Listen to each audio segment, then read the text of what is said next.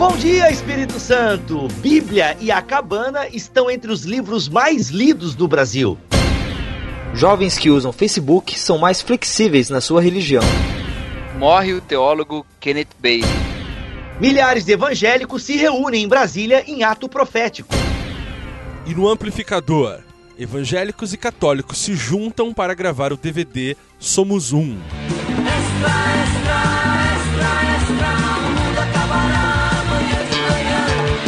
Está no ar o Fora do Éden, porque depois da queda a vida vira notícia. Uma produção do Bibotalk.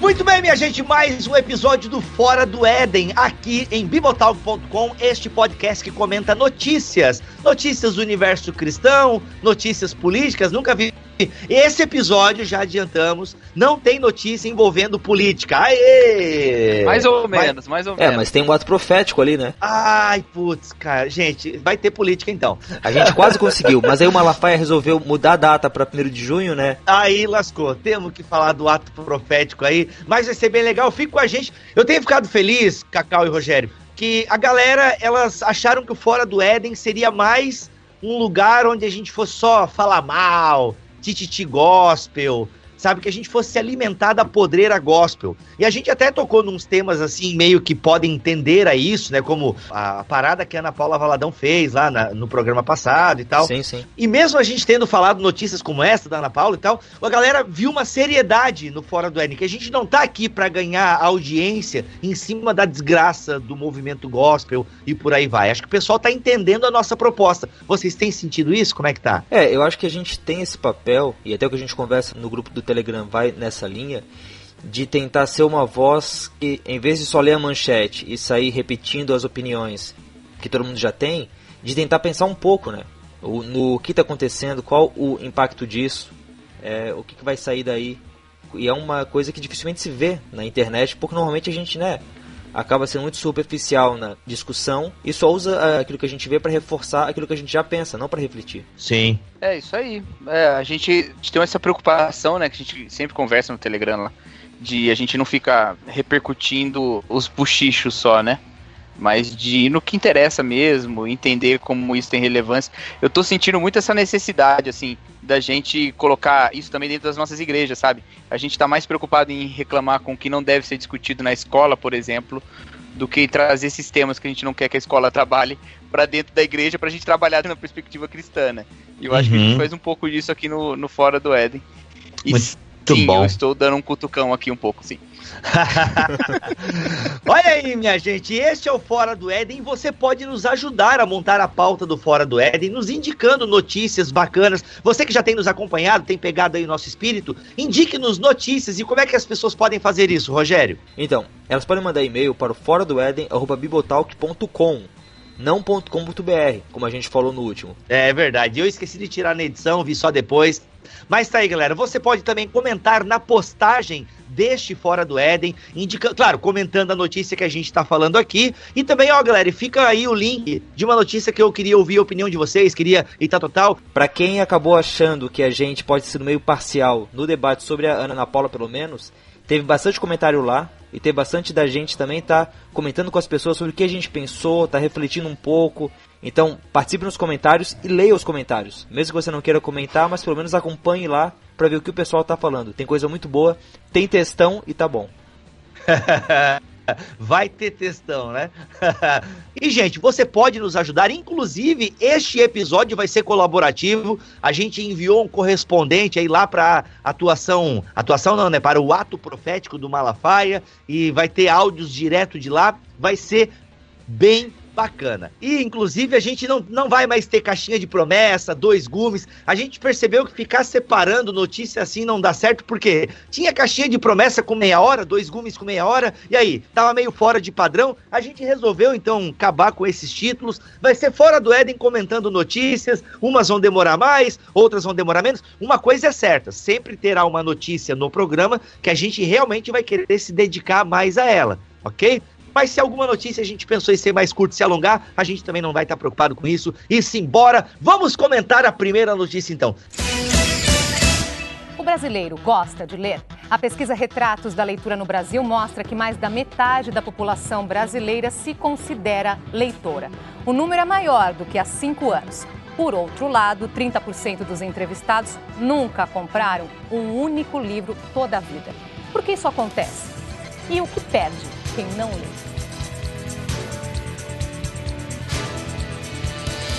Não é novidade a gente falar que a Bíblia é o livro mais lido do Brasil, né? Ou o livro mais lido do mundo. Eu acho que desde que o Gutenberg fez a primeira impressão da Bíblia, a gente já tem esse recorde e desde lá não mudou. Olha aí. Acontece que agora em maio, dia 22, a gente teve uma nova pesquisa Retratos da Leitura no Brasil, do Ibope, que detalhou um pouco mais esses dados da leitura, tanto da Bíblia quanto de outros livros. Não tem novidade de que a Bíblia novamente é o livro mais lido. Acontece que tem outros livros cristãos que também estão aparecendo entre os mais lidos, seja por professores ou livros mais marcantes, como O Bom Dia Espírito Santo, A Cabana, Casamento Blindado. Mas de qualquer modo, a pesquisa mostra que a gente tem lido mais livros aqui no Brasil, né, Cacau? É, o aumento não é assim tão considerável, né? A gente subiu de uma, um universo de 50% de leitores para 56% nos últimos 5 anos, nos últimos 4 anos, que a pesquisa foi feita em 2015, né? Mas é um aumento, é tímido, mas é, né? Estamos lendo mais. Tá crescendo um pouquinho, né? Tá crescendo, tá crescendo. É. E aí, quais são os livros mais citados aí nessa pesquisa? A Bíblia tá em primeiro, mas o que que tem ali junto? Então, amigo, aqui na parte de professores, por exemplo, quando perguntaram para eles quais livros mais lidos, a Bíblia estava ali em primeiro lugar, com uma boa distância hum. para os outros. Mas depois dele, a gente tem alguns livros como Esperança, que eu imagino que seja o terceiro livro da saga dos Jogos Vorazes, O Monge Executivo, Amor no Tempo de Cólera e Bom Dia, Espírito Santo. E aí, Sendo rapaz? Benny também foi citado como um dos autores mais é, lidos pelos professores. Poxa, Bom Dia, Espírito Santo já tem o quê? Uns 20 anos, será que não? Olha, cara, eu não sei, porque quando eu me converti, sei lá, há 14, sei lá quanto tempo, eu me converti em 99, faço as contas, já tinha Bom Dia Espírito Santo, hein? Porque foi um dos primeiros livros que eu li e já era famoso. Eu não entendo, né? A pessoa é professora, né? Não dá pra entender isso, Cacau. Tu que é professor também. Como é mas que... você. O que, a nossa classe é... tá fazendo, cara? É, mas a, a. Esse. A Avon, a culpa é da Avon. Porque Bom Dia Espírito Santo tem versão de bolso vendido no catálogo da Avon, cara. Sim, sim. Poxa, mas até aí, Batalha do Apocalipse também vende na Avon, não vende? Ah, olha aí, mas não tem. É mais caro, né? Imagina, é uma, uma versão de bolso, cara. Tamanho daquelas Bíblias dos Gideões Internacionais sabe? Pequenininha assim. Aí a galera lê. Ah, gente, vai lá. É que eu não gosto, né, do, do livro e tal. Acho que a questão teológica do livro é meio complicada para mim e tal. E, no fundo eu acabo ficando um pouco triste. A gente vai comentar um pouco mais é, da pesquisa em si, mas só deixa eu fazer esse parágrafo aqui, já que hoje eu tô pessimista, é segunda-feira de manhã, tá chovendo e tudo mais. Mas assim, poxa, né? Ah, é triste você ver esse reflexo. Primeiro, a Bíblia como sendo mais lido, mas a gente sabe que na prática é, então é o menos praticado, né? E aí a galera, a galera lê, pô, professores lendo Bom Dia Espírito Santo. Sabe, pô, com tanta coisa boa. Aí eu fico de cara, assim, né? O cara, às vezes, é um excelente professor de matemática, estudou com afinco matemática ou literatura, mas daí chega na parte da teologia, ele lê Benihim, sabe? Ah, cara, pô, fico chateado. Só isso. Fecha parênteses. Mas é, isso aí é só na pesquisa para os professores, né? Que acabou sendo um, um, universo bastante reduzido, né? Sim, na sim. pesquisa geral, os livros mais lidos, o primeiro continua sendo a Bíblia, com 225 respostas uhum. à pergunta qual foi o último livro que você leu ou está lendo. Sim, né? sim. E num universo de 5.012 pessoas. O segundo é muito atrás. Na verdade, a gente tem um empate na segunda posição, hum. que é o Diário de um Banana, e o casamento blindado. e, e, a gente tava aqui se perguntando se não é a mesma, são os mesmos leitores, né? Os maridos bananas que estão lendo casamento blindado. Mas é, assim, esses esposos estão lendo, né, cara? é, o, o, é, o marido leu o Diário de um Banana e a esposa leu o casamento blindado para compensar. Ai, por aí, por aí. Ai, ai. É, levando em consideração que o quinto livro é 50 tons de cinza. Opa, não, deixa quieto. Então. Mas qual é a então, relação aí? Vocês estão com a relação aberta aí? O que, que tem? Bíblia? Tô, tô. Então, a Bíblia é 225. Uhum. Ela repete a mesma posição do último, da última pesquisa de 2011 e da penúltima de 2007. Uhum. A, a gente tem então Diário de Banana, Casamento Blindado, A Culpa é das Estrelas, 50 Tons de Cinza. E aí na Olha aí. sexta posição, na, é, na sexta posição vem Ágape, do, do padre Marcelo Rossi, Aham. que foi o segundo livro mais lido em 2011.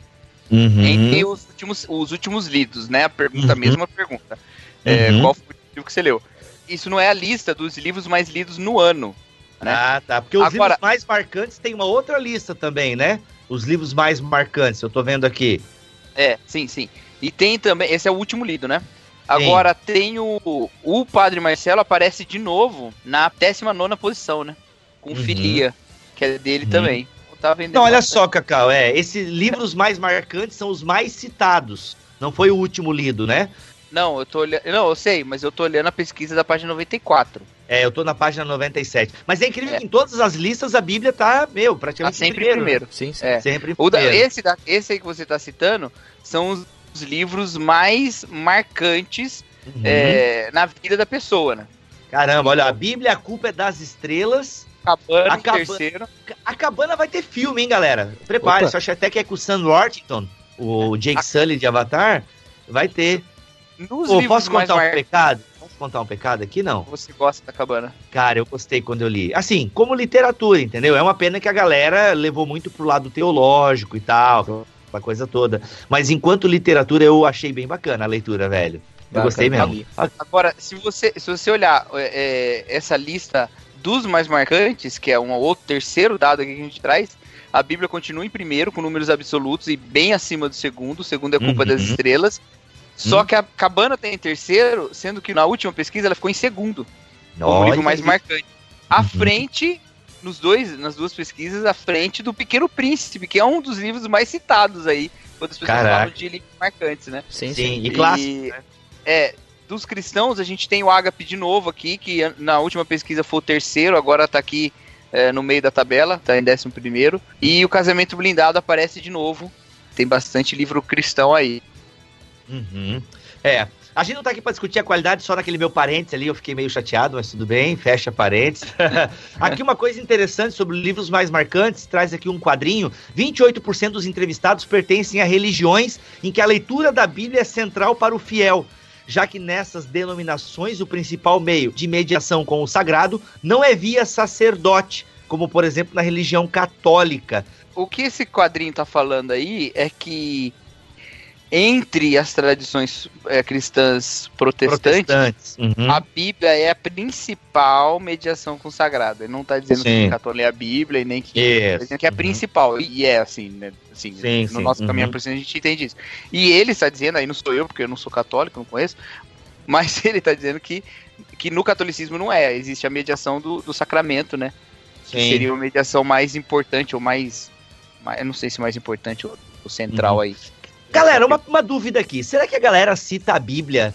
é, agora a gente tô no, no campo do julgamento violento, assim, tá? Violento. Mas será que a galera cita a Bíblia porque ela vem lá, ela lê um versículo, entendeu? E aí tá na mente, e ela fala na pesquisa, porque também é meio relativa a pesquisa, assim, né? Sim. Será que a galera, tipo, só porque é, é- é o católico, é o, prote- é o evangélico, e aí, tipo, porque ele nem lê tanto a Bíblia assim como deveria, né? E ele, ah, ele cita a Bíblia porque, sei lá, pra passar aquele ar, assim, tipo, não, eu leio a Bíblia e tal. É, mas É, eu acho aí é. também, Bibo, o que significa ler a Bíblia, né? Porque se a pessoa lê uma vez por ano a Bíblia, ah, ou se ela lê o versículo da caixinha de promessas, ah, será que é a mesma coisa aqui na pesquisa?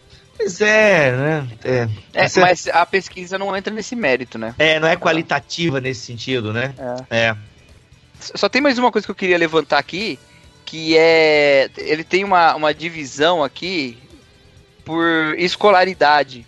Uhum. E então, do universo de leitores de 2.798 leitores, 42% o gênero que mais leem é a Bíblia. O gênero que costuma ler. Então a Bíblia está separado de gênero de religiosos, por exemplo, Isso. que daria Uhum. 22%.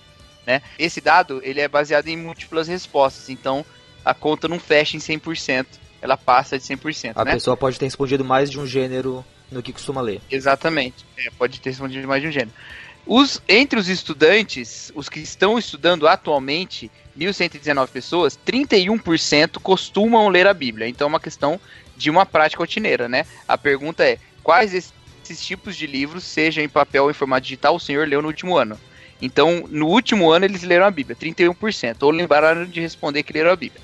Dos não estudantes, 50% responderam que leram a Bíblia. Então, metade respondeu que leu a Bíblia dos que não estão estudando. Então, desses, a gente praticamente, ou a gente tira um pouco a questão deles lerem por obrigação é, estudantil, né?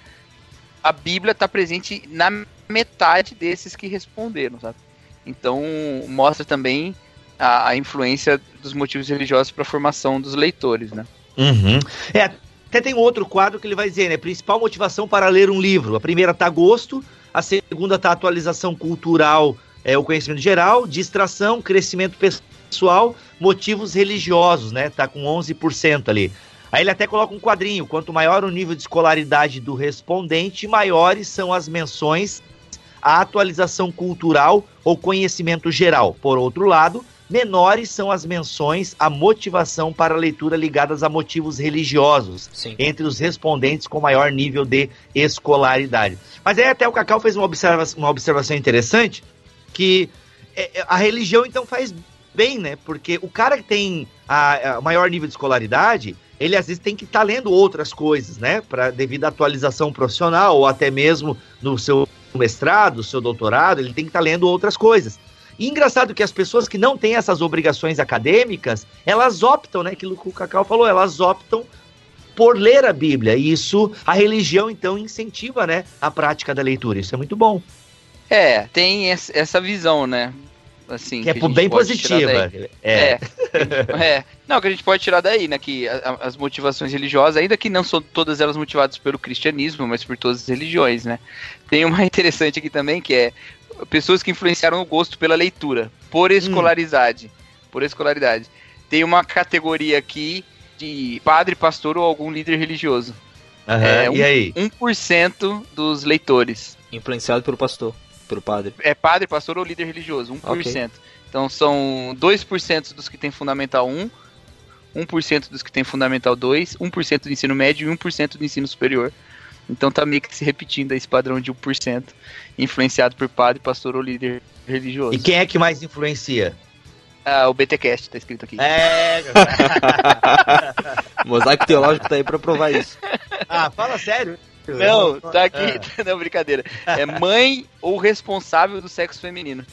Caraca, velho, olha ganha, ganha em to, é, ganha em todas as categorias também, em todas as escolaridades. Legal, cara, que legal. Será que isso é por causa que é o maior número de professores? Não tá por profissão aí? Será que são as professoras?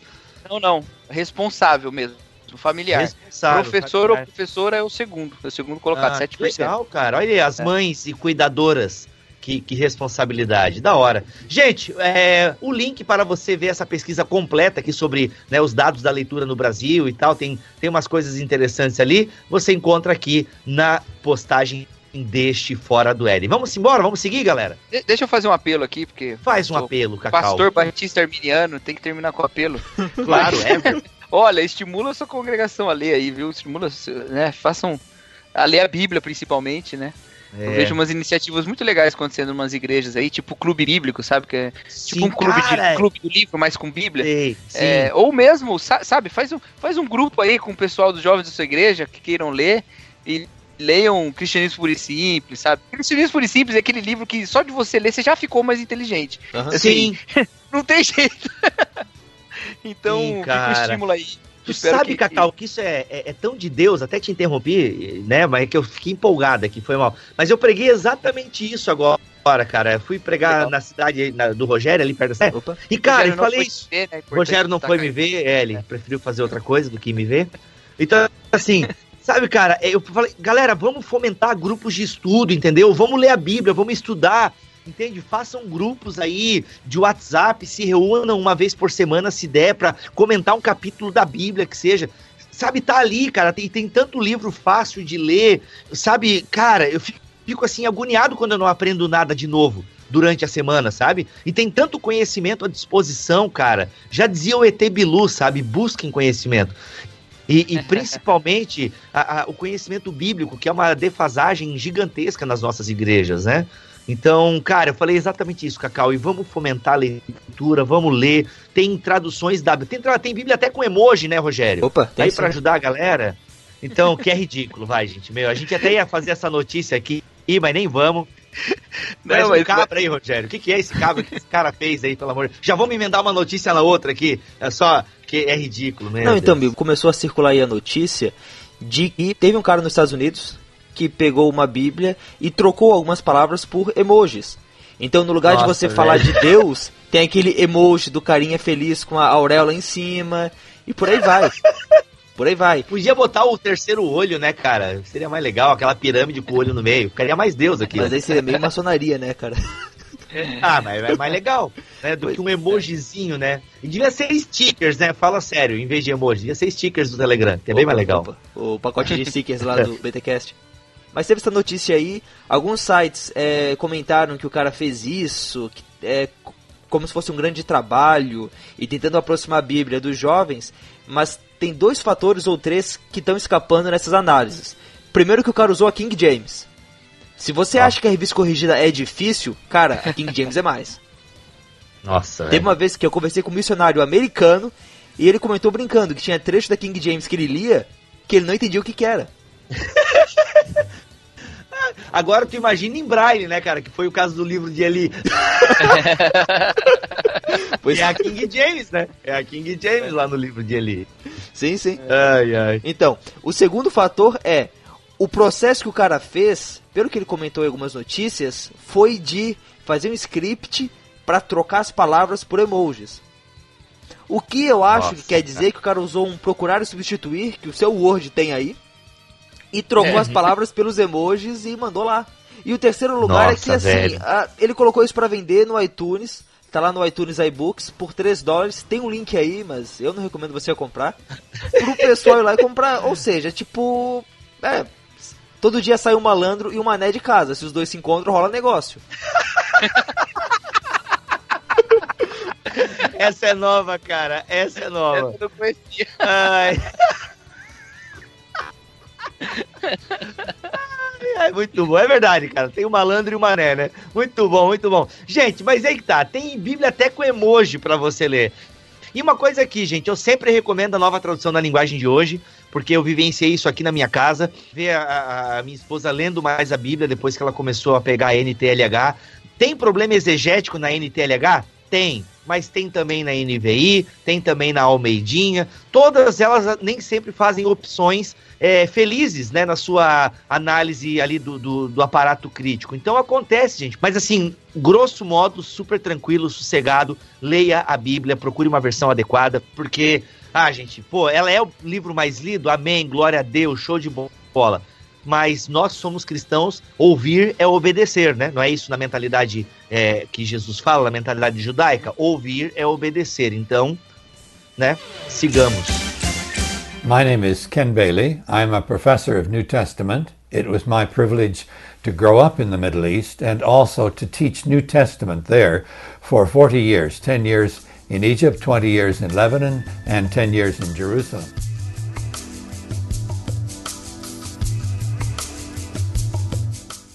Agora, uma notícia triste aqui, acho que é o primeiro obituário que a gente faz aqui no Fora do Éden, né, cara? Sim, sim. Que cara, é a sempre... morte do teólogo Kenneth Bailey, agora no final de maio. Ele faleceu aos 85 anos e ele é uma grande fonte pra gente, em especial o livro dele, das parábolas, né? Isso, as parábolas, as parábolas de Lucas, que antigamente é, que é o... era editado com uma poesia e o camponês. É, exatamente. Que é um livro excelente sobre as parábolas de Jesus em Lucas. E ele faleceu agora já aos 85 anos. E a, a grande contribuição dele é justamente nesse olhar para a importância da vida de Jesus no, no contexto ali cultural do Oriente Médio na época é. da, em que ele viveu, né? Então, em Sim. que ele esteve no seu ministério terreno e como a palavra de Jesus, os ensinos, as parábolas se relacionam com todas as questões culturais e sociais daquela época. Então, uhum. é, fica aí a nossa homenagem a esse cara que querendo ou não, sem saber, porque ele provavelmente nunca ouviu o BTcast, mas ele já abençoou tanta gente. É verdade. Fazendo a bibliografia dos nossos BTcast de parábolas, né? Então, Sim. e Deus abençoe a família aí, conforte e levante mais gente para fazer esse trabalho aí. Verdade, cara. Sim, Inclusive, essa na, na exegese a gente chama de Sitzingleben, né? O lugar É. vivencial. E ele é um cara que foi morar, né, lá para aquelas bandas e tal, para ver bem como era o costume. E, se vo- e quando a gente lê o livro do, do Bailey, a Parábolas de Lucas, a gente percebe que ele tá toda hora fazendo essa correspondência, né? E até hoje é assim entre os beduínos e tal, e não sei o quê.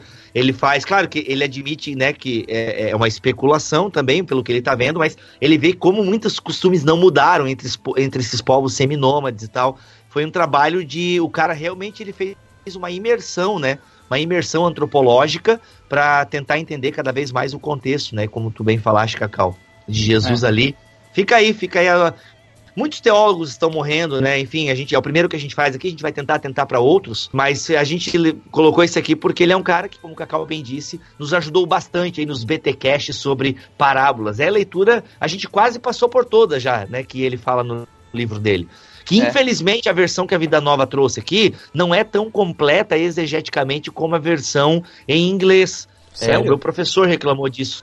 É, isso agora eu tô reproduzindo assim, tô papagaiando o que o meu professor de Novo Testamento falou. Ele disse que a versão em inglês tem mais aparatos exegéticos e que na versão em português ali alguma coisa ou outra foi limada, né? Então vou até conversar com o Jonas Madureira sobre isso.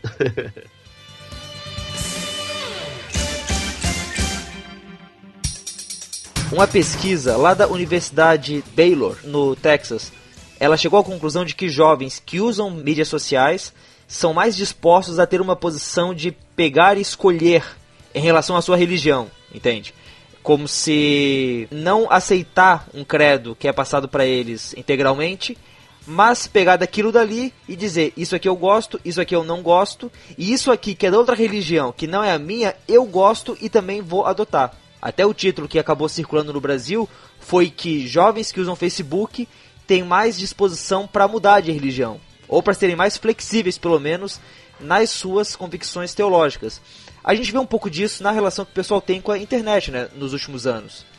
É, mas aí a pergunta, eu não quero questionar aqui a metodologia da pesquisa, né? Mas será que tá ligado à rede social em si, né? A social media? Ou é um espírito do nosso tempo, né? Um zeitgeist aí, que é, é essa cultura pós-moderna, né? Do, do, do tudo muito líquido. E, obviamente, as, as pessoas utilizam redes sociais, mas será que as redes sociais têm essa influência? Eu, eu me questiono isso, né? É, Eu acho que é uma, é uma característica da, da bricolagem, né? Não é o que os sociólogos da religião utilizam aí o termo? Essa bricolagem, que é essa mistura, né? Esse sincretismo de ideias e religiões e tal. Eu não sei se tá ligado, cara, a, a social media, sabe? Sei, tenho a minha dúvida aí. Acontece que você tem mais jovens usando mídias sociais e você tem mais jovens sendo influenciados por esse zeitgeist aí, por esse espírito do tempo. Então acaba realmente sendo um resultado que a gente pode questionar qual que é a causa dele.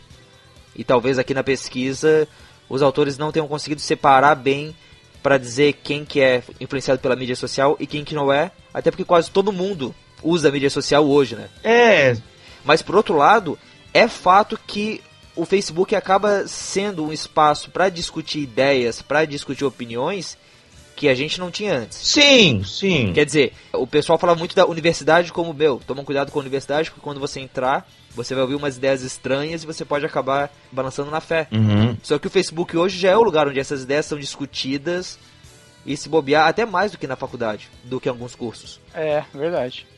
Pois é, sei, sei. Mas, Tô mas sem dúvida. Eu acho que isso é, envolve algumas coisas, assim, sabe? Então, é, assim, eu lecionei um ano da minha vida numa escola confessional, né? Aham. Foi a Uhum. única vez que eu dei aula em escolas confessionais, uma escola cristã.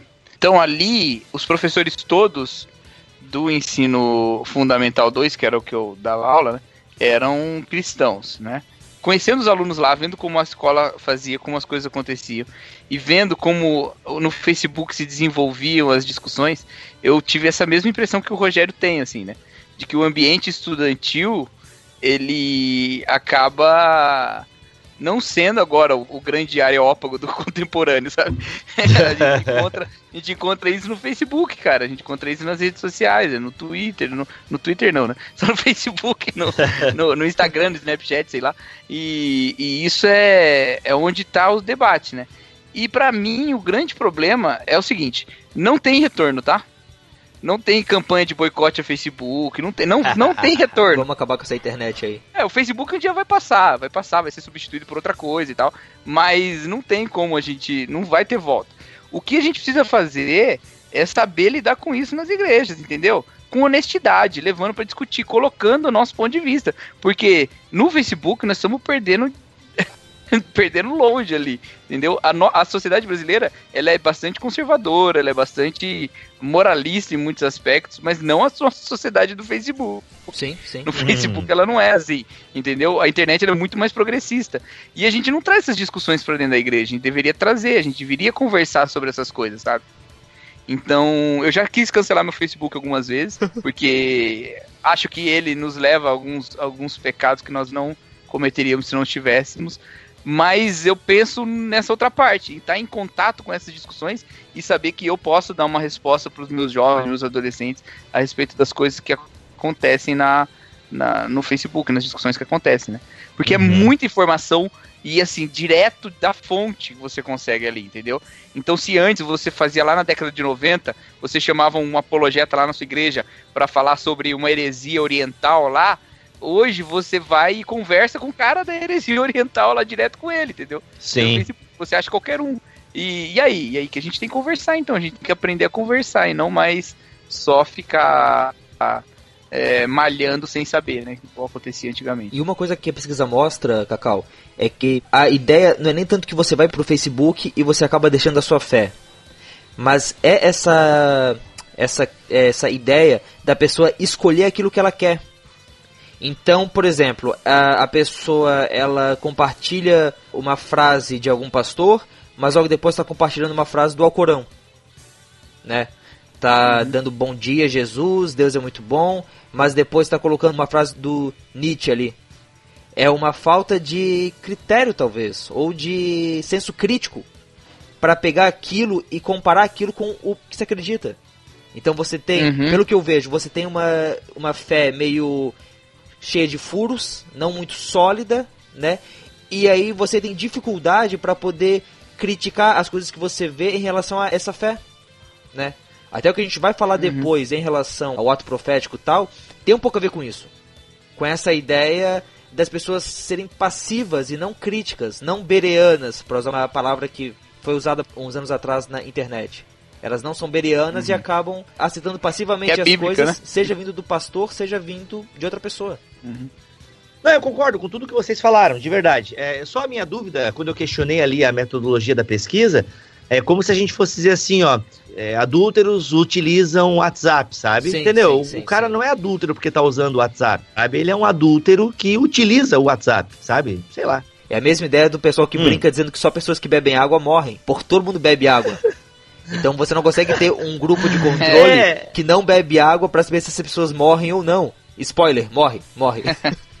Só que é. assim, no caso dos jovens, como é que você vai separar realmente um grupo? E se você tem um grupo que não usa o WhatsApp, olha, é bem provável que seja lá aquele Amish, ou aquele cara que tá tão separado de tudo, que ele vai estar tá infectado. Você não vai Sim. conseguir ter um dado limpo a partir dali. Entendi. Então realmente, mas é, embora seja uma coisa que todo mundo faz, seja a água que todo mundo bebe, esse tal de Facebook aí, mas a gente vê que é uma coisa que realmente tem lá suas influências, né? No próprio caso do cristianismo, agora puxando para a internet e nem dando para o Facebook, mas eu acho que um dos motivos que levou a esse crescimento do debate teológico nos últimos anos e principalmente do debate reformado foi a internet, né? Foram os sites e blogs aí trazendo essas ideias que não eram tão comuns antes. Verdade. É, mas, mas aí também entra tudo num bolo, né? De, de muita informação, muito debate. Assim, essa pesquisa pode ter suas falhas, a gente deveria talvez até criticá-la com mais propriedade, mas a impressão que dá é, é um pouco essa mesmo, né? De que o Facebook é um lugar onde as ideias mais mais progressistas têm, têm mais chance de prosperar, né? É... Teve até um debate um tempo atrás de que o Facebook estaria influenciando para que notícias conservadoras, notícias retrógradas não tivessem tanto destaque quanto notícias progressistas. Uma mexida ali no algoritmo deles para privilegiar o pessoal uhum. que está indo a favor da liberdade, né, a favor do progresso. É, o que não seria estranho, né? É possível. E... Sim, sim, completamente uhum. possível. Mas independente disso, disso ser verdade ou não, acho que já aconteceria o que a gente vê acontecendo, né? De, do cristianismo ser visto mais como intolerante nas redes sociais. Porque tem esse negócio também. O Facebook é um jogo de identidade, né, cara? As redes sociais são jogos de identidade. Então, você está escolhendo uma identidade para você usar, né? E qual identidade você vai escolher? A que te gere mais likes, a que gere mais compartilhamentos, a que gera uma imagem positiva sua, né? E, então a tendência é caminhar por esse caminho mesmo, né? Eu escolho a identidade Born. Então, aí, aí é uma questão da gente trabalhar também nas nossas igrejas. Eu sempre penso em igreja local, desculpa, não vou conseguir pensar de outro jeito. Que bom, cara. não, é isso aí, é isso aí. Mas, é, mas é a gente trabalhar o que é integridade, entendeu? E aprender a calar também, ué. Se você não quer ter uma identidade ruim, você não. O Facebook não é estritamente seu campo missionário, sinceramente. É vida que você deve compartilhar, não um perfil, né? Então. É às vezes você cala a boca e não entra na, não entra na polêmica e atua com uma influência positiva em quem está ao seu redor. Alguns momentos você vai ter que se posicionar, talvez, mas saiba fazer isso, né? Que a sua palavra seja temperada com sal. Como fala é, Paulo. Eu tive a fase, assim. não, eu tenho que ter opinião para tudo, vou comentar tudo. E, cara, passei um pouco dessa fase. Obviamente, às vezes eu me posiciono em uma coisa ou outra e tal, mas eu passei bastante dessa fase, assim. De, sabe, de você ter que ter opinião sobre tudo. Cara, não, a gente não precisa ter opinião sobre tudo. Tem coisa que a gente demora para construir, né? Construir a opinião, a ideia, formar essa ideia. Então, tem hora que dá pra ir mais jogar. Eu entro em algumas tretas ali no meu Facebook, mas algumas nem são tretas, tretas, é porque a galera vê treta onde nem tem treta, são coisas até básicas, né, da fé cristã, que as pessoas possuem dificuldades e tal, que daí não é culpa minha, né? Mas sigamos, sigamos. Tá. Só para trazer mais alguns dados aqui, as mulheres são mais inclinadas a achar que todas as religiões são verdadeiras. Além disso, a pessoa participar dos cultos interfere nesse número. Quanto mais a pessoa participa, menos disposta a escolher elementos de outras religiões e de outros credos ela é. Uhum. Para terminar, pessoas casadas são mais dispostas a ter essa visão restrita de uma religião sendo verdadeira do que os solteiros. Caraca. E tem, tem mais uma coisa a respeito dessa pesquisa que ela é feita nos Estados Unidos, né? Sim. Oh, que tem, é um, uma, tem um contexto diferente de religiosidade, né? Então. É, bem observado. Aqui no Brasil, acho que tudo seria. Todos os dados seriam ligeiramente e até extremamente diferentes, né? mas, mas, mas eu acho que indica uma tendência que a gente precisa tentar. Eu acho que é importante. É, quando eu vi essa notícia na pauta que o Rogério colocou eu achei é, realmente interessante da gente atentar para isso e eu quero estimular todo mundo de novo a levar os temas para dentro da igreja. Tem problema com ideologia de gênero? Leva para dentro da igreja, conversa com seus jovens aberto. Não tem medo de argumento, de pergunta, não demoniza o jovem questionador, mas esteja preparado, se prepare, porque jovem quer gente preparada, entendeu? Ele Sim. vai ouvir, vai respeitar. O cara abre o Facebook e, vai, e tá ouvindo lá Leandro Carnal, tá ouvindo lá é, é, Clóvis Barros, entendeu? Então ele tá querendo gente preparada. Não seja um ignorante na sua igreja, simplesmente não porque Deus, que não sei o que lá, não. Entenda, com, compreenda e, e converse. Uhum. E, Muito bom. E, e, no final é isso, né? É até o dado aí que o, que o Rogério colocou. Quem participa tem mais segurança, né? Quem não participa sim, fica sim. mais. E fica aí a dica. Se você é sociólogo e quiser fazer essa pesquisa aqui no Brasil, cara, vão lá. Vamos tentar fazer isso aí uhum. e vamos ver quais os dados que a nossa realidade aqui no Brasil revelam sobre esse fato.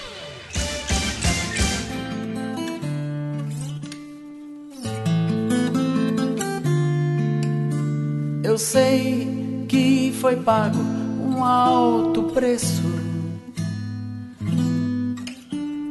para que contigo eu fosse o meu irmão. Olá, meu nome é Abner Melanias e eu comando o podcast Contraponto, produzido e veiculado pelo bibotalk.com. E este é o Amplificador, o espaço dentro do Fora do Éden que procuramos reverberar boa música. Nessa edição, eu falo sobre o projeto Somos Um. Esse projeto tem como objetivo, assim anuncia o material de divulgação, promover a unidade dos cristãos. Cantores católicos como Tony Allison e Olivia Ferreira foram anunciados, além do cardeal arcebispo Dom Arani Tempesta do Rio de Janeiro e do padre Douglas Pinheiro, assessor para o diálogo ecumênico da Diocese de Osasco. A participação evangélica conta com o pastor Azaf Borba e o bispo Bené Gomes, da Sara Nossa Terra. E as músicas que farão parte do show DVD ainda não foram divulgadas. O DVD recebeu o apoio da CNBB por meio de seu representante, o Dom Francisco Biassin, e do idealizador e fundador da comunidade Canção Nova, o Monsenhor Jonas Abib. A Rede 21, que acolhe a gravação do DVD, afirma que estarão presentes padres e pastores de diversas cidades do Brasil e que o evento, de alguma forma, alinha o pedido que o Papa Francisco faz à Igreja de pensar como família, preservando cada um a sua identidade e colhendo os frutos da diversidade pela mística do amor, o qual tudo reconcilia. É impossível fazer qualquer análise da produção musical desse encontro. Inicialmente porque as informações são poucas e em seguida temos ainda as fases de gravação, pós-produção e sim, após o resultado, talvez seja possível uma crítica ao repertório, qualidade e outras camadas. Como no amplificador falamos de música, me lembrei, enquanto li essa notícia, de um projeto, tem uns anos já, chamado Branco e Preto, fazendo uma alusão ao piano. Lembro que um amigo me enviou e disse: deguste. Não leia nada sobre o projeto, ouça apenas. Depois você vai atrás disso. Pois bem, um estilo intimista, em que a força das palavras e os arranjos conversam de maneira impressionante. Rodrigo Greco e o Ricardo Marinho apresentam canções que falam sobre sentimentos, reflexões acerca do tempo e do relacionamento com Deus. Uma das canções que mais me chamou a atenção à época chama-se Árvore da Vida apesar de tantas outras excelentes. Tem um trecho que mexe comigo demais. Ah, meu irmão, pede para ter força, pede para ter graça, pede para ter Deus, sem desprezar a própria cura, pede para ser homem, relevando essa censura, pede para ter paz. Eu nem falei do bem e do mal, ainda és terra, o sal, é só lembrar. É claro, eu fui atrás do que os caras faziam, de outras composições, e em choque revela-se para mim que eles eram católicos. Ué, isso deveria me espantar? Não deveria.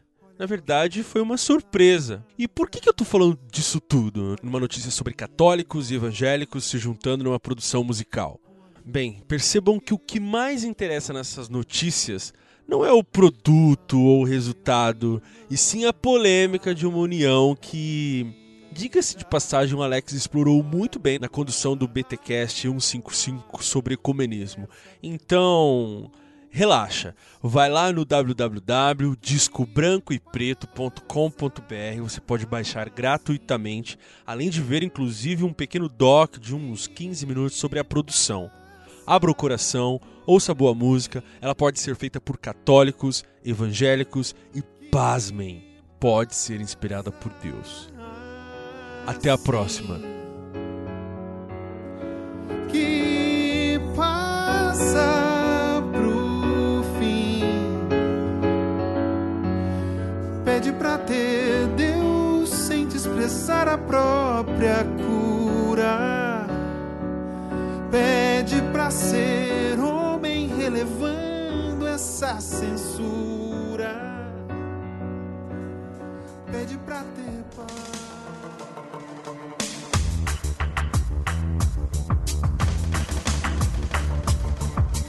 Bibo, aqui em Brasília a estrutura já está organizada para o evento organizado pelo pastor Silas Malafaia, o chamado Ato Profético em Favor do Brasil, contando com o apoio de alguns outros líderes evangélicos e cantores gospel. Eu vou aqui pegar alguns depoimentos de pessoas que estão passando por aqui para saber quais são as impressões que eles têm deste evento até então.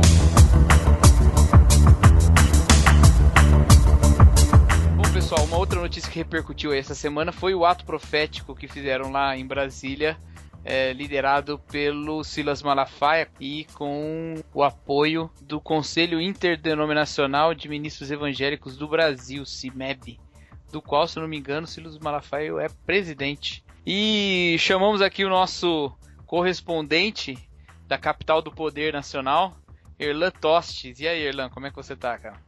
E aí, Cacau, tudo bom, cara? Tô bem também, graças a Deus. E estamos aqui fazendo a cobertura dos eventos que ocorrem na capital nacional. E aí, Irlan, me fala uma coisa, cara. Esse ato profético aí, olhando as declarações do Silas Malafaia e dos organizadores, eles deram a entender que não há é, uma conotação política explícita ou, ou um fim político nesse ato. Essa fala deles que precedeu o evento se confirmou ou você sentiu ou percebeu que havia interesses políticos lá também. Uma coisa que eu vi foi atitudes basicamente religiosas. Eu não vi nenhum, nenhuma conotação política, citação a algum deputado, algum senador. Não, não, não vi citações, não vi nenhuma, nenhum direcionamento político no ato mas existe uma clara intenção ali conservadora, existe ali um, um, um, movimento, um espectro político por trás desse movimento. Ele é feito para que a, a nação interceda pelo país, mas ele, as orações foram direcionadas para que o, o atual governo tenha capacidade de tomar decisões corretas, mas decisões corretas pautado no que eles acham que é correto para a nação. E o nome disso é conservadorismo. Uhum. Então, é, querendo ou não, por mais isento que seja, existe um viés por trás, querendo ou não. Houve alguma menção de alguma pauta assim mais específica? Não, não. Não. Existiu, existiu, uma, existiu uma pauta no sentido de organização do evento. Existiam uh, atividades que eram consecutivas, ou seja, é, existia ali, teve a abertura, teve é, uma oração, depois chamou ali um pessoal para cantar, e aí vinham pastores convidados para dar palavras. É, mas assim, uma menção de alguma questão, por exemplo, alguma menção sobre ideologia de gênero, alguma menção sobre corrupção. Existia nos cartazes. Ah, tá. Existiam muitas manifestações populares com os cartazes pessoas falando que eram a favor da família, que era a favor, que era contra a ideologia do gênero, que é, clamava a proteção às crianças, aquilo que é doutrinado na cabeça das crianças e etc. E, e durante algumas orações foi mencionado a questão da corrupção, para que, o, que Deus possa remover a corrupção. Até foi utilizado a expressão é, que Deus passe a vassoura e tire tudo a sujeira do Congresso entendeu? Deus de Jânio Quadros, né? A vassourinha.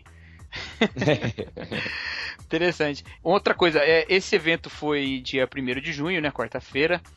É, mas ele estava marcado para o meio de maio, né? É verdade. Ele foi adiado por causa do que seria um dos dias possíveis da votação do impeachment no Senado, né, cara?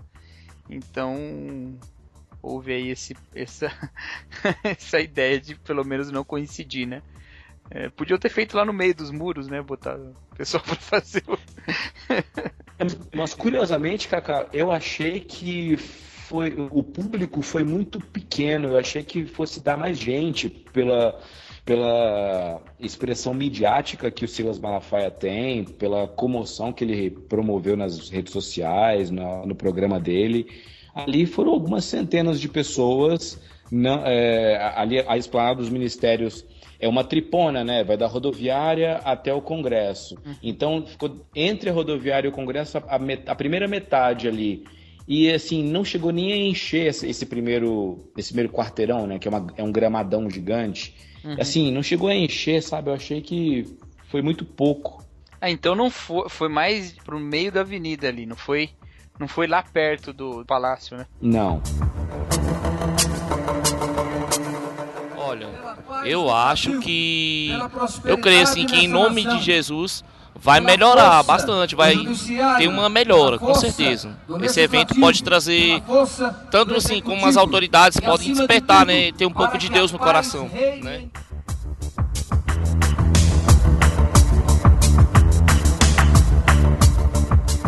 Irlan, o que você pode dizer um pouquinho sobre o que significa esse ato profético? O que eles quiseram fazer significar? Porque há uma, uma relação aí com um simbolismo bíblico, né? Uh, em especial o veterotestamentário, né? Do, do, profetismo. Qual relação se fez disso, se faz disso? Você, eles chegaram a fazer alguma menção? Ou, ou qual é o valor espiritual que atribuíram a essa ação? Então, Cacau, uh, atos proféticos não são novidade no meio, eu diria, pentecostal e até neopentecostal.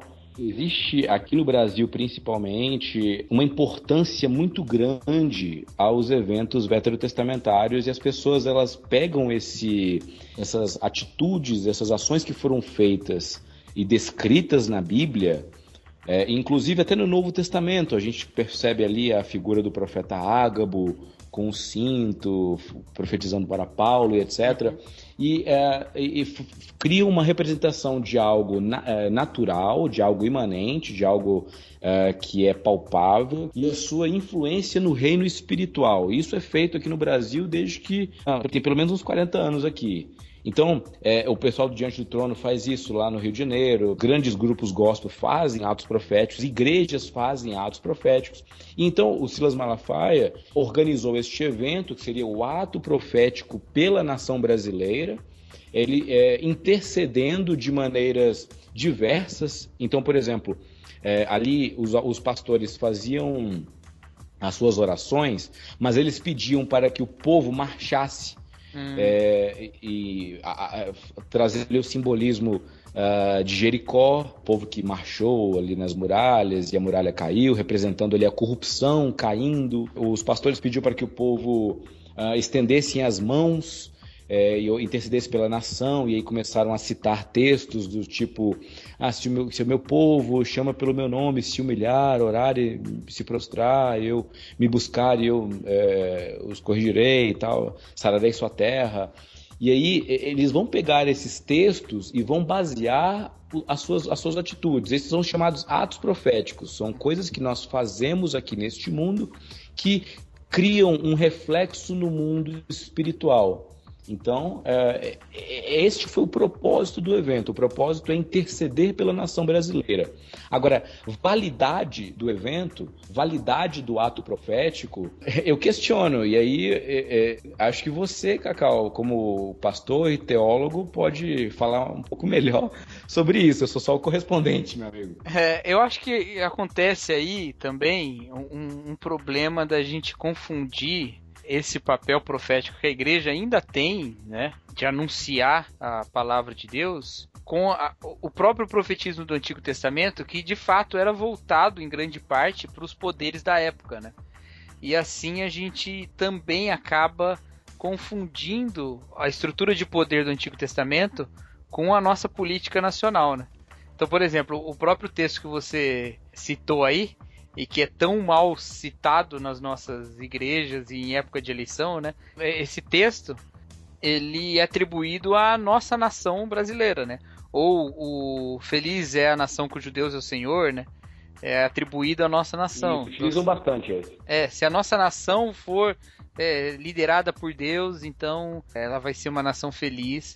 Quando essa estrutura de uma nação política não, não tá, nunca foi atribuída a, aos gentios dessa forma, né? E nós somos gentios, querendo ou não, né? Então, então pra, eu, tô, eu tô falando de gentios para escapar um pouquinho da polêmica de pesas analistas. Vou deixar para outro, outro dia. Então, me parece haver essa confusão muitas vezes por causa desses símbolos mal utilizados. Não sei o que você pensa disso, se você concorda. Eu acho, Cacau, que existe uma hipervalorização daquilo que pode ser feito em detrimento daquilo que pode ser crido. Então a igreja ela representa aquilo que é provado não pelos nossos olhos, mas pelo nosso espírito. A igreja contemporânea brasileira, uh, majoritariamente pentecostal, gosta daquilo que pode ser visto, que pode ser feito e visto e crido de forma que repercuta no mundo sobrenatural. E aí eles se agarram muito em, em tipo de coisas que nós podemos fazer. Então eles vão fazer lá, eles vão cuspir no chão, misturar o, ali o barro, fazer um lodo passar no, no olho, porque Jesus fez. Uhum. E, então vão pegar vários elementos, vão pegar lá o, o, o panos que Pedro cortava, distribuía e faziam milagres. Então isso são coisas palpáveis. Agora Uh, muito mais difícil que isso, né? Bem-aventurado aquele que não vê e assim crê. É, bem muito mais difícil é simplesmente interceder e crer que Deus está no controle de tudo. A, a, a mensagem do Evangelho não é de que Deus vai fazer tudo que a gente determina, mas que nós possamos fazer tudo que Deus determina para nossas vidas. E eu, eu, vejo uma inversão de valor. Eu vejo pessoas que determinam o que Deus vai fazer. Então as pessoas batem o pé e dizem: Deus, abençoe esta nação. Porque o Senhor está obrigado a abençoar, porque a tua palavra diz e começa a colocar Deus contra a parede. Eu vejo, eu fico temeroso com esse tipo de atitude, porque o poder não está nas nossas mãos, está nas mãos de Deus. Eu acho que não vai dar muito resultado assim, não imediato, né? É bom ter otimismo assim, mas só com isso aí não sei se vai. Não sei se vai ter uma mudança significativa assim, não. Só por causa desse evento, né?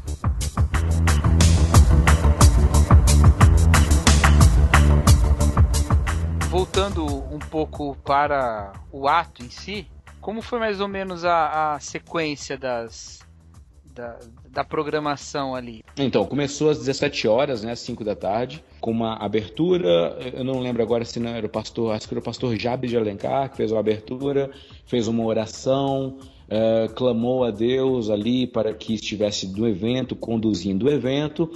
Houve a execução do hino nacional brasileiro, as pessoas ali respeitaram, cantaram, e aí começaram as apresentações dos artistas. Então foi o cantor Nani Azevedo, Fernandinho, Eichla, Fernanda Brum. Eu fiquei até às sete da noite, eu fiquei ali duas horas. Uhum. Até então o pastor Silas Malafaia não tinha se manifestado. Uhum. A gente via ele no telão, via ele ali atrás, junto com os pastores, mas ele não tinha ainda pegado o microfone e falado alguma coisa. Parecia meio que Street Fighter, né? Você vai, vai, vai lutando, vai, vai enfrentando o chefão, aí vai aparecendo o, o mais forte, vai subindo o nível, aí o, o, último chefão aparece por último, né? e aí eu, eu saí do jogo antes que o chefão aparecesse. Mas aí foram, foram intercalando palavras e música, então, depois disso? Foi. Uma coisa que eu achei interessante foi a organização do evento, foi muito bem organizado. Uh, tanto a, infraestrutura uh, de câmera, de som, não teve nenhum problema, sempre parecia assim, acabava um e já tinha o um outro, assim, tinha uma, é, foi muito bem organizado, pelo menos, né? É, você falou aí dessa questão da gente, do que é mais difícil de fazer, do que é mais fácil de fazer, né? Ou do que é, é. que Deus pede pra gente fazer e do que é que Deus não pede pra gente fazer, né? É, você disse, a gente deve interceder pela nação, como eles fizeram também e tal, mas também mudar as nossas atitudes e ver em nós a, a vontade de Deus sendo feita e tal, e crer em Deus, né? Como isso se coloca, na sua opinião, na nossa ação política como cidadãos que somos? Assim, qual é a manifestação do cristianismo que existe em nós na nossa esfera política de uma maneira autêntica, segundo o que a Bíblia ensina? Eu vejo que tudo que é lícito tudo que é legítimo, ou seja, previsto em lei e outorgado pelo poder político, uh, nós temos direito, então nós podemos fazer. Eu lembro quando o apóstolo Paulo foi acusado de blasfêmia e, e foi requerida a cabeça dele, ele utiliza o, o direito que ele tem de ser julgado pelo Império Romano por ele ser cidadão romano. Então ele vai é, só subir as instâncias, né? Ele vai lá para o governador, para o Félix, ele vai subindo e tal, e chega até o, o César, para o caso dele ser julgado. E aí, é, o, o, que, que eu vejo nisso? Aquela estrutura política é, romana era totalmente contrária aos princípios cristãos. Uhum. Mas Paulo utiliza daquela estrutura para se defender. Por quê? Porque é legítimo, porque está previsto na lei. Ele é um cidadão, ele utiliza os direitos dele. Nós, brasileiros, temos direitos também. Nós somos cristãos, é bem verdade, somos cidadãos dos céus, nossa terra não é daqui, nosso reino não é daqui, mas nós somos brasileiros, então nós temos o, direito de nos ajuntarmos e fazermos alguma ação popular para buscar algum direito que uh, de algo que achemos que esteja nos prejudicando ou, ou até mesmo buscar algum privilégio que achemos que temos direito. É, vivemos uma democracia e podemos aproveitar todas as regalias que a democracia tem para nós. Mas ah, quando a gente começa a misturar necessidades ou, ou ordenanças específicas para a igreja, para que toda a nação que vive nesse regime democrático obedeça, talvez a, a, a, a massa evangélica brasileira compreenda errado o papel democrático que o nosso país exerce. Então, uhum. talvez eu, eu, fico, eu fico temeroso quando eu vejo essas tendências de teonomia no meio evangélico brasileiro. Eu acho muito importante o povo de Deus estar reunido nesse momento que nosso país está passando por tanta dificuldade, que o pecado está imperando em Brasília. Então eu acho que o povo de Deus tem mais que vir mesmo, porque o Brasil precisa saber que os filhos de Deus estão atentos e que a palavra do Filho de Deus pode mudar uma nação.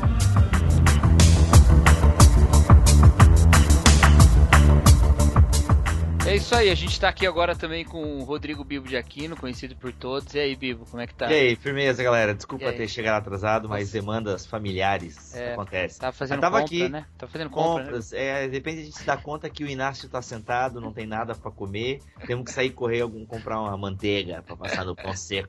Ô, Bibo, e aí, cara? Onde você acha também que fica aí? Uh, no que os cristãos podem contribuir e como os cristãos podem contribuir para que o nosso país seja um país mais justo? Ah, cara, sendo cristão, pode ser só essa resposta? É, você vai ter que explicar ela, mas pode ser. cara, se a gente parar para pensar no que Jesus ensina nos evangelhos, o que Paulo ensina nas suas cartas, ah, o ser cristão é um, é um desprender-se de si. E se a gente fosse aplicar o que a gente aprende na Bíblia Sagrada, a gente vai perceber que é, é um você negar a si mesmo e sempre pensando nos outros, né? Se a gente pega os próprios dons espirituais, é tudo pensando na comunidade, no comunitário. Então até alguém estava perguntando, não sei se foi, foi no grupo do Telegram dos mantenedores, ah, qual deve ser a postura da igreja perante a comunidade e tal. Uh, eu penso o seguinte, uma igreja ela deve estar preocupada assim com os seus membros, com o crescimento espiritual dos seus membros, e quando ela se preocupa com isso e vai criando uma consciência nesses membros de que eles pertencem a uma comunidade, ou seja, quando eles passam, né, quando a, a teologia sai do cercado e ela e se torna também uma teologia pública, eu penso que aí nós teremos cidadãos melhores, entendeu? Porque as leis que nós temos no nosso país, de alguma forma, são as leis são boas, né? Como o Erlan até estava falando ali, tem coisas que são, são legítimas e e quando e se eu sou um bom cidadão e de alguma forma a minha vida ela inspira as outras pessoas a serem boas cidadãs, eu penso que já é uma contribuição do cristianismo. É claro, com isso, sem perder de mente que a nossa principal vocação é anunciar a salvação em Jesus Cristo. Então, assim, já parto dessa premissa para ninguém vir dizer, né, mas primeiro tem que falar que Jesus é o Senhor. Ok, a gente parte desse, desse princípio. Mas eu penso nisso, sabe? Se nós é, trabalhasse nas nossas comunidades cada vez mais questões de caráter, cidadania, sabe, essas questões que às vezes a gente foca tanto só no espiritual, né, numa vida, numa relação vertical, e a gente esquece um pouco desse horizontal, mas se a gente olha para a Bíblia Sagrada, ela nos, nos, incita muito a essa vida é, é, no horizontal, né? Então eu penso que essa é a grande contribuição, cara.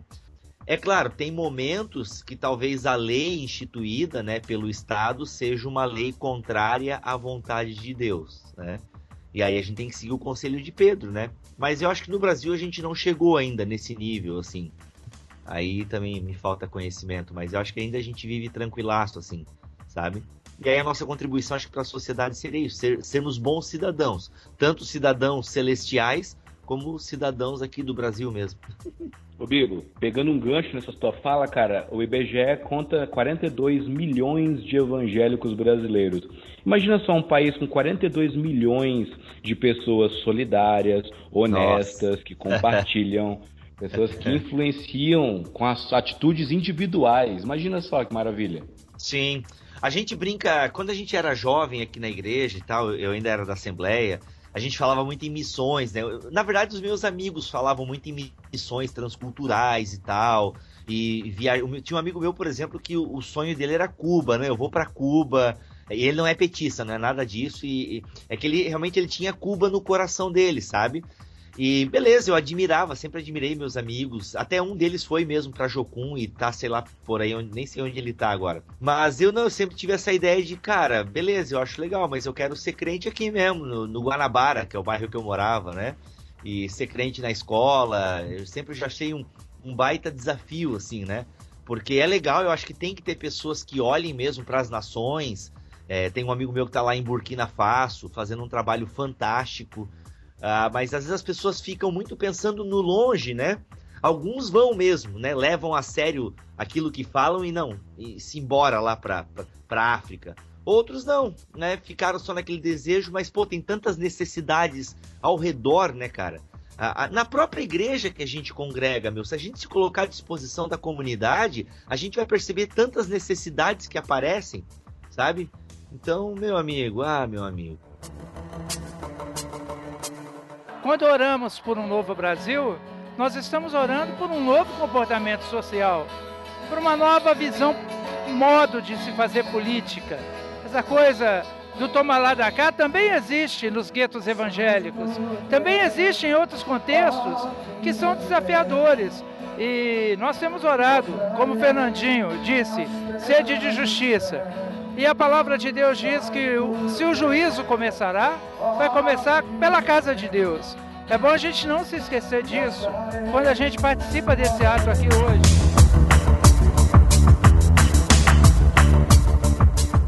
Ô, Erlan, você conversou com o pessoal lá também, né?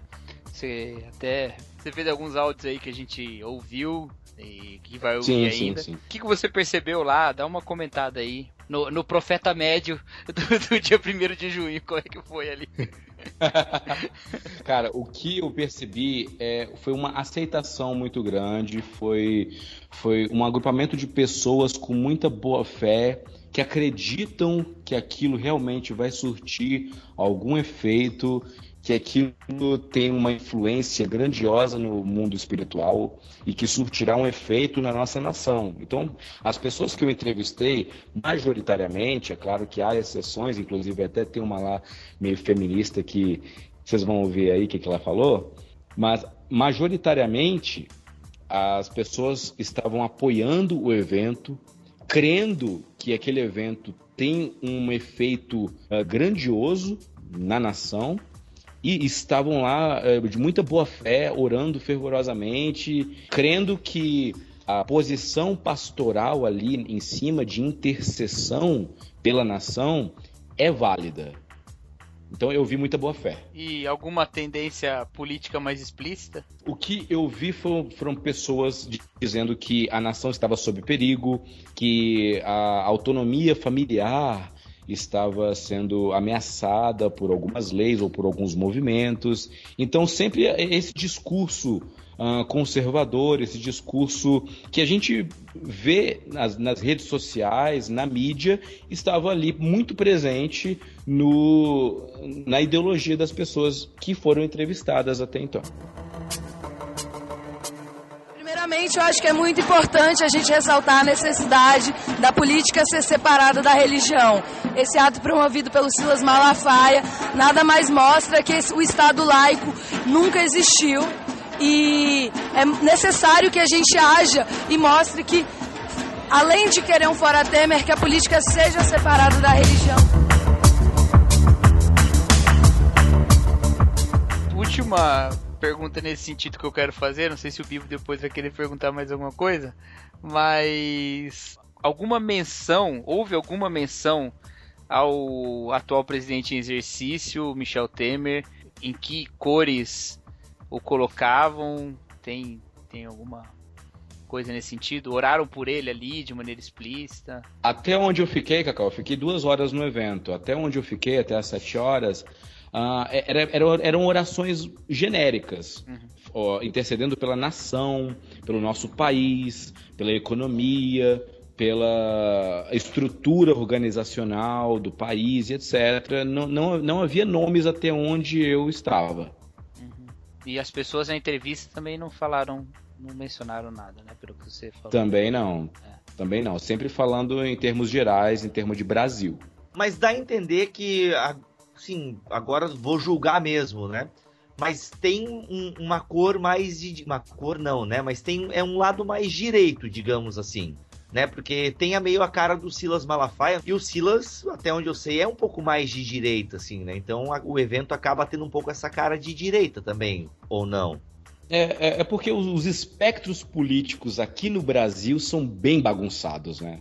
É. Não existe isso direita, esquerda, liberal e tal. A gente, a gente aqui da, da, do, da linha do Equador para baixo, as coisas meio que são de ponta cabeça. Então, hum. existe um, um, lado muito conservador, que normalmente é, é associada à direita, ao espectro político da direita, uhum. mas não existe o pacote completo da direita, né? Que é o liberalismo econômico, que é a diminuição do Estado.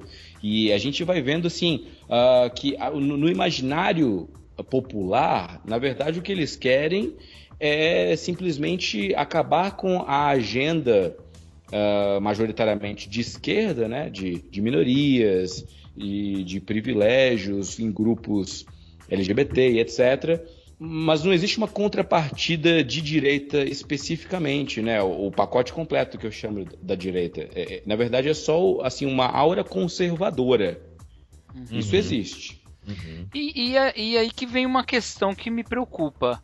É, não me preocupa ter pessoas de direita ou de esquerda bem informadas e que busquem se posicionar politicamente de acordo com os seus, seus paradigmas, né? Mas me preocupa quando o, o que se vê é apenas a questão moral, né? Do, do conservadorismo, mas que acaba movimentando uma massa toda para apoiar uma coisa que vai para além das questões morais, né? Isso me preocupa. Eu não quero aqui, eu sei que eu estou correndo esse risco, mas não quero diminuir as pessoas que estavam lá de maneira nenhuma, nem o entendimento que elas têm do que acontece na nação, nem nada, mas os discursos que a nossa bancada evangélica ou os nossos representantes mais, mais destacados do evangelicalismo brasileiro têm adotado é um discurso quase que unicamente voltado para essas questões morais, né? O perigo que o Brasil passa na boca dessas pessoas quase exclusivamente é o perigo do pecado. O perigo do pecado que toca também a corrupção, claro, sim, é, mas também as questões de, de moralidade sexual, familiar e tudo mais. Só que quando você. Quer dizer, é, é, há outros interesses que se apropriam desse discurso moral para colocar outras agendas em pauta, né? É, e isso às vezes eu fico um pouco cabreiro, não que não pela porque sejam agendas melhores ou piores, assim, eu tenho minha posição pessoal a respeito disso, mas por, por porque as pessoas acabam sendo úteis sem conhecer tudo que está acontecendo, né? E às vezes elas mesmas não vão, não gostariam que as coisas fossem pelo caminho que está indo, né? Se elas soubessem todo o caminho que, que está indo. Né? Então me preocupa um pouco quem seguir. É o que eu falei, acho que no primeiro fora do Éden, e eu sustento essa ideia. Eu tô achando que Deus está sendo o grande coringa aí para fortalecer alguns nomes diante da crise de representatividade que a gente tem, né? Então você levanta Deus, todo mundo gosta de Deus, eu voto em Deus, então e aí pronto, vou apoiar a uhum. causa de Deus, né? Ninguém me representa, mas Deus me representa. Esse aí tá falando de Deus, vamos atrás dele. E isso aí eu fico. É, é uma coisa que eu acho que a gente devia abrir os olhos, né? Ficar mais esperto. É, então, eu acho interessante que a gente tá vendo agora essa, esse tipo de manifestação moral e meio que quase alheio aos problemas uh, de fato políticos e econômicos e estruturais da nossa nação. Agora, a gente está vendo isso nas classes altas, né? Presidência, ministérios, etc., que fazendo uma, fazendo uma manifestação em relação a essas classes mais altas do poder no Brasil. Mas só que quando o, eu, eu, falo aqui de, de modo generalista, uhum. de quando um, um membro de uma igreja se candidata a vereador, normalmente os outros membros apoiam mesmo sem saber se ele tem capacidade, estrutura, se ele, quais são as pautas dele, quais são a, a, aquilo que ele vai defender ali, o que, que ele vai, eh, se ele conhece o trabalho de um vereador etc. Isso é, vai, vai crescendo de vereador para deputado, para é, governador, senador etc. E normalmente eh, as pessoas elas simplesmente apoiam simplesmente pelo fato dele ser um irmão na fé, dele ser evangélico, dele ser uma pessoa ali, ah, é gente boa, trabalha comigo, é, vê é, capacidades morais em detrimento das capacidades profissionais, da, da experiência, expertise que essa pessoa tem de estar ali no, é, com o poder político. E, e isso vai, vem de baixo e vai crescendo até o ponto de nós estarmos aí cogitando um Jair Bolsonaro para 2018, que acabou de se batizar, está aí namorando com o movimento evangélico. É muito, é muito perigoso isso, olhar simplesmente atributos morais ou então confissões religiosas e não observar uh, pautas, ideologias e objetivos políticos. É, é verdade. Então, vamos ser espertos, né? Simples como as pombas e espertos como as serpentes. É um desafio. O que, que você acha, Bibo? Dá uma consideração aí arrebatadora para nós sairmos aqui Ih, rapaz, mais esperançosos, Bibo. Você traz a esperança pra gente. Ih, lascou geral, maluco. Lascou geral. Não, eu não manjo desse sistema aí, não, porque a gente trouxe gente que entende. Eu só quero aprender, entendeu? Eu só quero aprender e é isso aí. É... Orar pela nação é bom, acho importante, mas, ah, cara, não sei, não sei. Vocês devem ter comentado, né? Esses atos proféticos aí, sei, sei, tem, tem mais coisa estranha por trás aí do que um ato bíblico mesmo. Então não tem muito o que falar. É isso, eu fico com a minha fala inicial ali. É claro que não, não dá para ser inocentezão também, né? Ah, viver dentro de uma bolha religiosa, de espiritualidade e tal. Não, tem demandas políticas que estão pedindo a nossa atenção e acho que a gente tem que ser esperto. Ah, já falei isso em BTcasts, né? Quando teve aquele plano nacional de educação lá, é, depois veio os planos municipais, eu acho que a igreja agiu de maneira bem bacana, impedindo que aquelas cartilhas realmente fossem parar na mão das crianças e tal. Então acho que a igreja tem que ter sabedoria, aquilo que o Cacau sempre fala, escolha suas batalhas. E é isso aí, eu acho que a gente deve orar mesmo pela nossa nação, mas a gente não ficar se iludindo, né? Feliz a nação cuja Deus é o Senhor. Aí a galera fala isso e achando que ter um presidente crente lá vai ser a, né, o cumprimento desse versículo. Galera, não se iludam, né? Não é. se iludam. Eu não sou calvinista, mas a doutrina da depravação total eu acredito. Então não se iludam. A gente até citou esse versículo, né? Aí, Como ele é, é, fora de contexto, né? Como ele é, é. colocado. Olha aí, então fechou. Estamos na mesma agenda. É isso aí. e para sair com um versículo bíblico também, né? Quando Jeremias fala lá, orai pela paz da cidade, e ele está falando de uma cidade ímpia que estava escravizando o povo, né? Era uma cidade estrangeira da, da, da, do exílio. E ele fala, orai pela paz da cidade, trabalha, né? Contribui aí, porque a paz da cidade é a sua paz, né? Então a gente ora, mas a gente trabalha também para o bem de todo mundo, né? Esse, esse, podia ser um referencial veterotestamentário pra gente usar, né? Não tanto esses dados proféticos aí. É verdade, verdade. Valeu, Erlan. Obrigadão, velho. Valeu. Eu que agradeço, Cacau. Um grande abraço.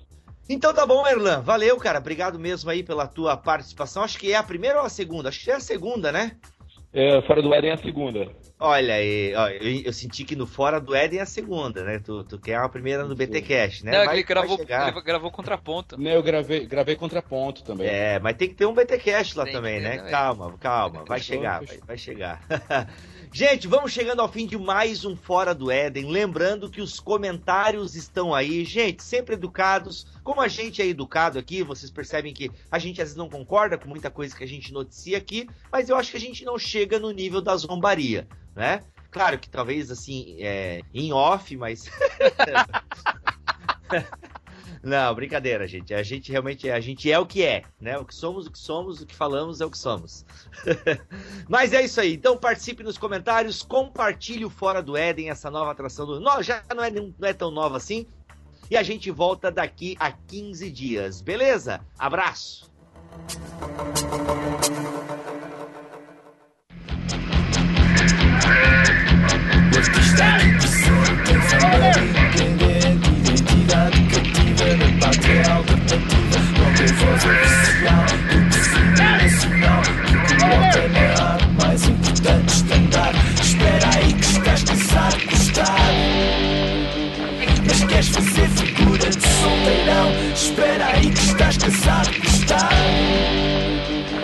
Estás cansado de gostar Mas queres fazer